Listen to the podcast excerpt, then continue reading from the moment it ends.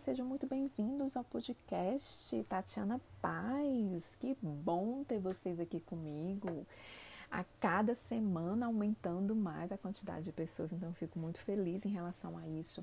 E nós estamos no décimo episódio. Gente, 10. 10. É um número marcante, né?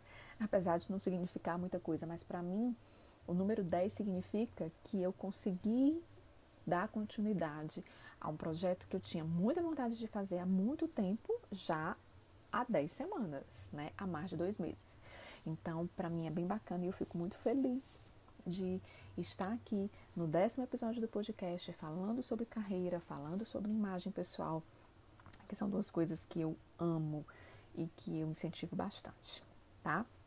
Então, obrigada a você que acompanha desde o primeiro episódio, né, que está junto comigo aí nesses 10 episódios e vamos lá para mais um assunto bem legal hoje. Eu vou continuar falando de carreira, de marca pessoal, tá?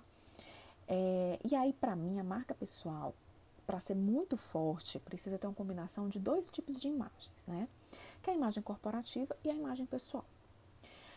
É, a imagem pessoal está muito voltado à tua imagem física, né? A imagem que você transmite quando as pessoas olham para você, ou a imagem que você transmite quando as pessoas conversam com você, né? A imagem corporativa, não. Aí a imagem corporativa é uma coisa mais técnica, é voltado mais para suas competências, para suas habilidades. Então, eu queria fazer uma divisão aí, né, entre imagem pessoal e imagem corporativa. E hoje falar especificamente primeiro da imagem corporativa. Na outra semana a gente fala da imagem pessoal, tá? É, por que, que eu quero começar com a imagem corporativa? Porque a imagem corporativa é aquele básico, né? É o que você precisa ter para que você seja bem sucedido dentro da empresa. Não importa se você tem uma imagem física legal, se você tem uma postura legal, se você se comunica bem, se você não tem conhecimento, se você não tem técnica, se você não tem habilidades, se você não tem resultado. Então, isso não importa. Né? Quando a gente fala de imagem física, a gente fala da cereja do bolo, daquilo que vai fazer com que você exponha as suas habilidades da melhor maneira. Mas, se você não tiver a competência necessária para a função que você está ou para a função que você quer, de nada adianta você ter uma postura muito bacana, você falar muito bem. Então, por isso, a gente vai começar com a imagem corporativa. E para mim, o que é que é a imagem corporativa? A imagem corporativa se resume em cinco pilares, né? Primeiro, habilidades, conhecimento, resultado, autoridade e inteligência emocional. Então vamos falar dos cinco, tá? Primeiro, habilidades. É, para mim é muito claro que para você tentar correr atrás de uma promoção ou correr atrás de uma função que você gostaria muito de ter, de um emprego que você gostaria muito de ter, você precisa demonstrar as habilidades que você tem para aquilo dali, né? E aí, existem algumas pessoas que acham que eu vou ser promovida e depois de ser promovida, eu vou começar a entender como é que funciona, eu vou começar a ir atrás. Na verdade, o ideal é que você, antes de ser promovido, já conheça as habilidades que são necessárias para aquela função. Não é que você já esteja pronto, porque a gente nunca está pronto, mas que você já esteja preparado, que você esteja se preparando continuamente, entendeu? É, e aí você precisa saber quais são essas habilidades e começar a se trabalhar nisso, né? Eu tenho muito claro que a pessoa que é promovida, na maioria dos casos, é aquela pessoa que está preparada para a função. Não é aquela pessoa que vai se preparar depois, mas é aquela pessoa que já está preparada, que olha e diz assim: é, eu sei que eu tenho muita coisa para aprender, eu não estou pronta, mas eu estou preparada para assumir uma função de gerência. Por quê?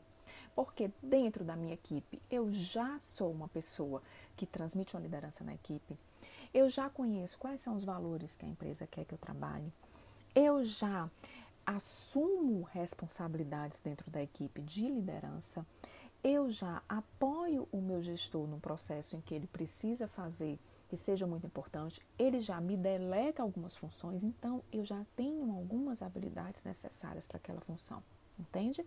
Então, para mim, habilidade é isso. O segundo ponto, conhecimento. E aqui eu estou falando especificamente de conhecimento teórico. Porque o conhecimento prático, para mim, se encaixa dentro das habilidades. É a prática que eu tenho, são as habilidades, eu estou treinando aquilo dali. E o conhecimento teórico, que é? É você se desenvolver para aquilo. E você se desenvolver intencionalmente. E você ser uma pessoa automotivada. Não esperar para que a empresa desenvolva você. Não. Voltar para o cargo de gestão. Se eu quero um cargo de gestão, eu tenho que estudar alguns itens que são importantes. Eu tenho que estudar as, as técnicas de liderança, eu tenho que estudar uma comunicação mais efetiva para ter com meu, meu colaborador, eu tenho que estudar um pouco de é, técnicas motivacionais, eu tenho que estudar inglês. Na minha função eu preciso saber inglês, então eu preciso estudar inglês, então eu preciso ter conhecimento, né?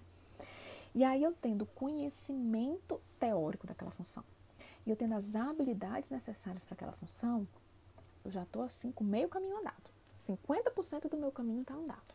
Né? Então eu posso dizer, quando eu for participar de um processo seletivo ou quando eu for participar de um processo de uma promoção, eu posso dizer, ó, eu venho me desenvolvendo para isso, isso, isso, eu venho trabalhando isso em mim e eu tenho essas habilidades porque eu já venho praticando isso daqui. Então eu posso dizer que eu estou me preparando, certo? É, agora, uma coisa que eu acho de extrema importância em qualquer processo em que você está atrás, que você está galgando um cargo diferente do seu. Resultado. E aí existe uma polêmica, né? Porque em alguns casos as pessoas dizem, ah, mas o resultado não depende de mim. Eu trabalho, trabalho, trabalho, mas o resultado não vem. Mas quando eu falo em resultado, eu não estou falando de resultado final só. Eu estou falando de evolução. Então, se você tem um resultado muito ruim, muito abaixo dos teus colegas, mas você cresce muito mais do que eles, você está tendo um excelente resultado, porque está mostrando que o seu trabalho está dando frutos. Agora, se você já tem um resultado muito ruim, e você ainda não cresce, você não tem evolução nenhuma, cara, você não está dando resultado. Você não está dando o mínimo que a empresa está te pedindo. Então, sim, o resultado é muito importante. A tua imagem dentro da empresa está muito atrelada ao resultado que você dá para ela. A tua imagem, os teus, é, a tua promoção, os teus resultados estão no resultado que você dá para o outro. No caso, no resultado que você dá para a sua empresa. Então, se você é uma pessoa positivamente agregadora em termos de resultado, que em termos de dinheiro para o que a empresa precisa, você já vai ter uma imagem boa. Poxa, aquela menina me dá um resultado bacana. Aquela menina sabe fazer. Eu estou falando como uma pessoa que sabe fazer. Por quê? Porque ela pegou um setor lá embaixo e hoje o setor está evoluindo muito bem. Não necessariamente o setor hoje está em primeiro lugar, porque muitas vezes o setor o resultado é tão ruim que você evolui, evolui, evolui, mas você não passa dos outros porque os outros estão lá na frente e eles continuam, querendo ou não, evoluindo um pouco.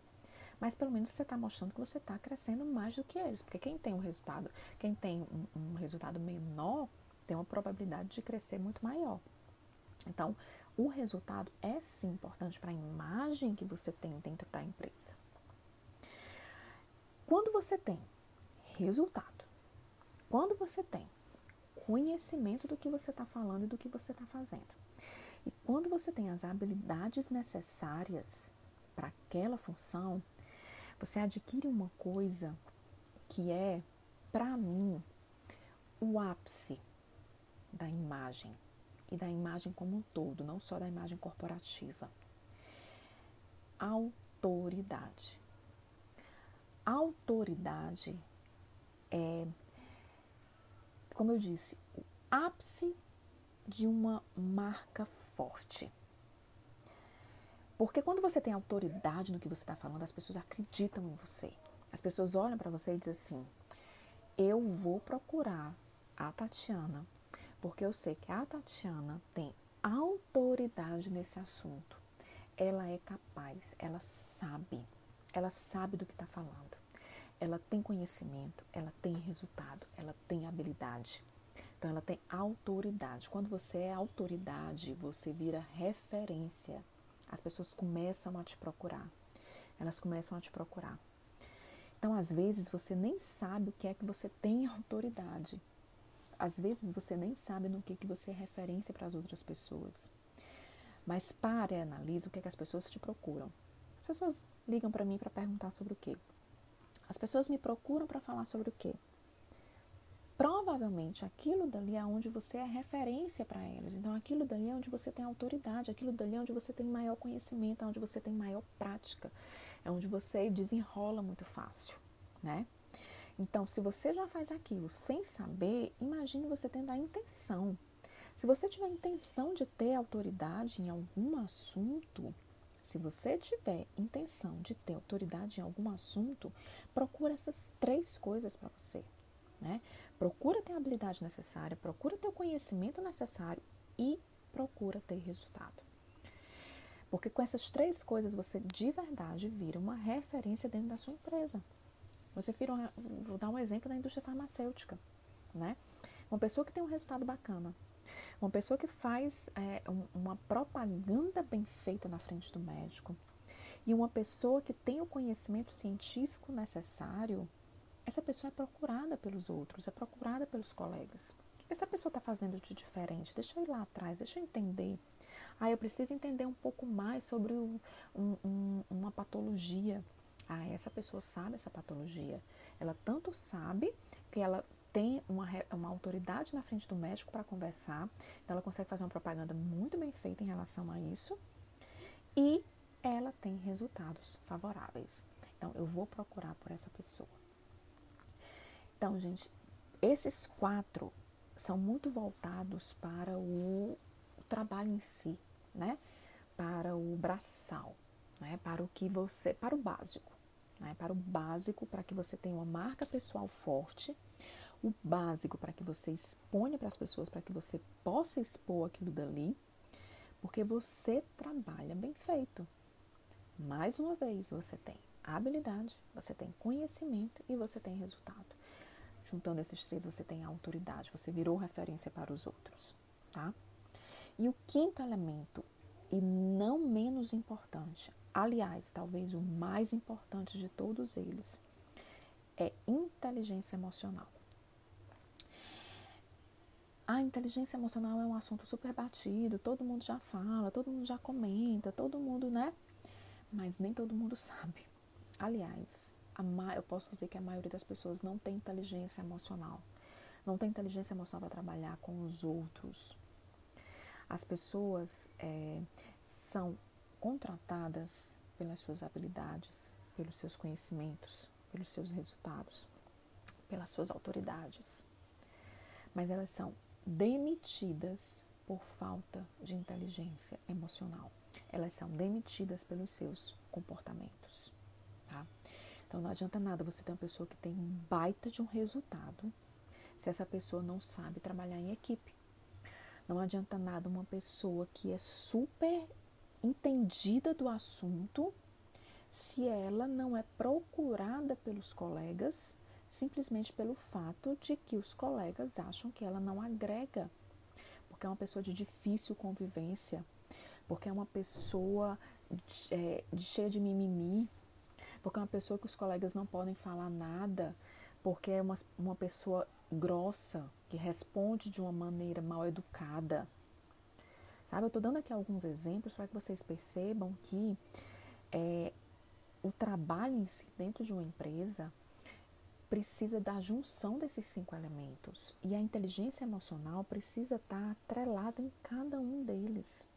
A inteligência emocional precisa estar atrelada no momento em que você vai praticar suas habilidades.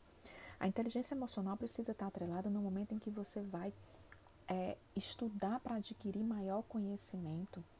A inteligência emocional precisa estar atrelada quando você está procurando ter resultados. E a inteligência emocional precisa estar atrelada no momento em que você já tem autoridade. Porque se você tiver autoridade e essa sua autoridade for uma autoridade que demanda medo nas outras pessoas, ou demanda expulsa das outras pessoas, você não é referência para elas. Porque por mais que você tenha muito conhecimento, essas pessoas não te procuram. Elas não querem estar do teu lado. Elas não querem saber o que você tem para dizer para elas. Porque em até muitos casos, o que você tem para dizer para elas não interessa.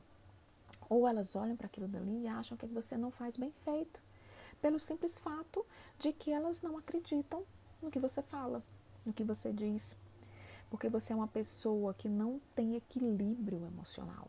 Você é uma pessoa que por pouca coisa você se desequilibra. Você é uma pessoa que não consegue é, perder, você, a pessoa que perde um cliente, um, um, uma venda, você perder uma venda, você se desequilibra com aquilo dali, você não aceita. E aí gera uma confusão, gera um estresse, gera confusão na equipe, gera confusão com o gestor. O gestor não pode te dar um feedback, que o feedback é, é complicado porque, porque você não aceita os pontos que você acha que precisa desenvolver. Então, a inteligência emocional, para mim, é dessas cinco habilidades para a tua imagem corporativa a principal. Porque não adianta, não adianta você ter resultado se você não for uma pessoa empática com os outros. Não adianta você ter resultado se você não for uma pessoa que compartilha esse resultado. Não adianta você ter resultado se em uma coisa que você precisa melhorar, quando você recebe o feedback, você não aceita porque você acha que já é bom demais. Esse tipo de pessoa numa equipe não leva a equipe para cima. E o bom gestor sabe verificar isso. O bom gestor sabe quando o funcionário, além de ter resultado, sabe trabalhar em equipe. E o bom gestor deveria prezar por isso, porque isso é o que faz com que a equipe cresça junto. Eu não posso ter só uma pessoa boa que se acha o bambambam, que se acha o melhor de tudo, que não ajuda ninguém, que é péssimo de relacionamento, que não aceita crítica, porque isso não é uma equipe, isso não é trabalhar em equipe, isso não leva a equipe para cima. A gente tem inúmeros exemplos famosos, né? Quando a gente olha no futebol, o que, que adianta ter um Neymar maravilhoso numa equipe em que é só ele, ou que ele quer tudo para ele, não quer passar nada para ninguém, né? Ou no local onde ele está competindo com o seu próprio par, né? É, não adianta de nada. O time não vai para frente. O próprio Neymar não vai para frente, né? Porque ele se perde ali dentro. Então nós precisamos dos outros. E para que a gente tenha os outros com a gente, a gente precisa ter equilíbrio emocional. A gente não pode ser 8 ou 80. Eu não posso ser aquela pessoa que um dia acordei maravilhosamente simpática e no outro dia estou dando patada em todo mundo. Eu posso até sentir vontade, porque nós somos seres humanos e a gente tem dias que a gente acorda mesmo assim que a gente não está com vontade para nada. Mas no trabalho, não.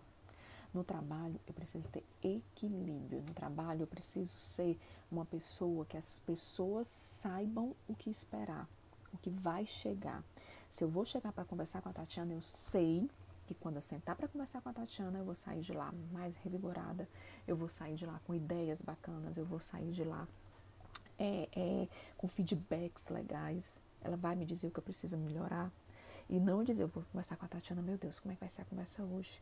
Será que ela tá bem? Será que ela não tá com humor legal? Porque se ela não tiver com humor legal, acho que eu não vou falar com ela hoje, não vou deixar pra falar só amanhã, porque senão ela vai vir com a patada. Porque quando ela tá com humor legal, ela é uma pessoa super prestativa, uma pessoa super legal, mas quando ela não tá com humor legal, sai de baixo. Não pode. Isso não pode acontecer dentro de uma empresa. É sua obrigação dentro da empresa ser uma pessoa que tem equilíbrio para tratar com outras pessoas. Você pode até não gostar das outras pessoas, mas você tem a obrigação de respeitar as outras pessoas. Você pode até não gostar das pessoas, mas você tem obrigação de respeitar as pessoas. Então é isso. É, a imagem corporativa, para mim, é uma imagem que eu estou muito acostumada a lidar, acostumada a olhar, porque eu trabalho com liderança de time. Então, para mim, é o básico. Para mim, é o que eu preciso do meu do time.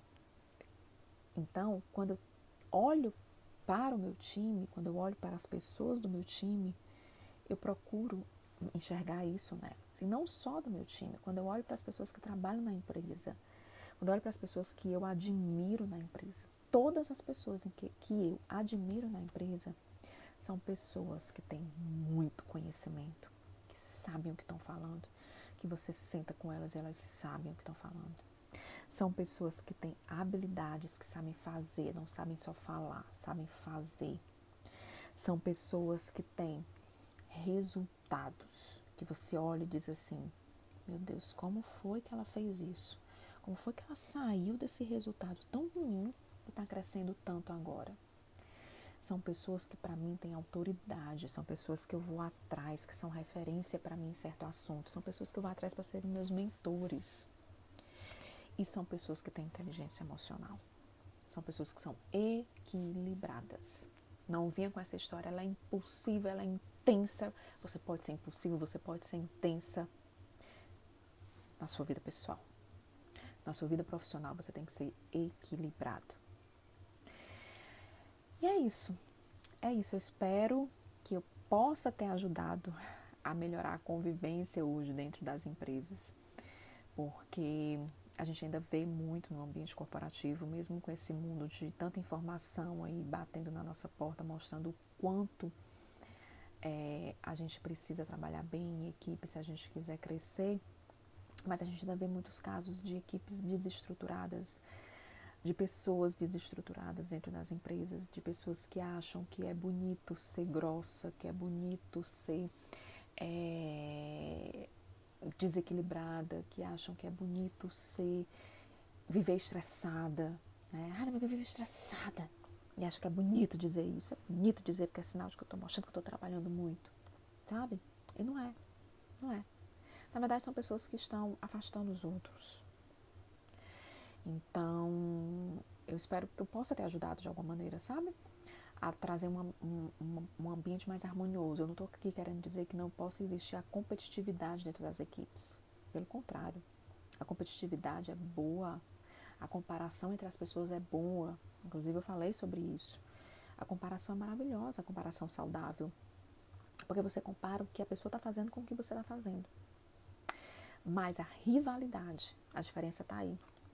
Não é a competitividade que é ruim, é a rivalidade que é ruim. Porque a competitividade mostra, você olha para a pessoa, vê o que aquela pessoa está fazendo que é interessante, que você não está fazendo, que está tendo resultado e você quer ter aquele resultado e você vai lá e procura entender para trabalhar em você e chegar no resultado que você quer. Isso é competitividade. Rivalidade é quando você olha para a pessoa, vê o que ela está fazendo e você talvez nem queira fazer igual. A sua intenção é derrubar o outro. A sua intenção é fazer com que o outro não faça. Então, isso é que é o que acaba com as equipes. Então, vamos lá. Sejamos pessoas com imagens corporativas fortes, com imagens corporativas determinadas. Pessoas com conhecimento, habilidade, resultado, autoridade e emocionalmente equilibradas. Quando a gente é tudo isso, ninguém segura a gente. E aí, no próximo episódio, eu vou falar sobre a imagem física, porque depois que você tem tudo isso, agora a gente vai trabalhar a melhor maneira de você expor isso. As pessoas olhar, olharem para você e conseguir enxergar tudo isso em você, sabe? E a gente vai começar no próximo episódio, tá? Espero muito que vocês tenham gostado. Tenham uma excelente semana. Mais uma vez, obrigada a todos vocês que me acompanharam durante esses, essas 10 semanas, né? E tenha uma excelente semana a todos vocês. Tchau, tchau!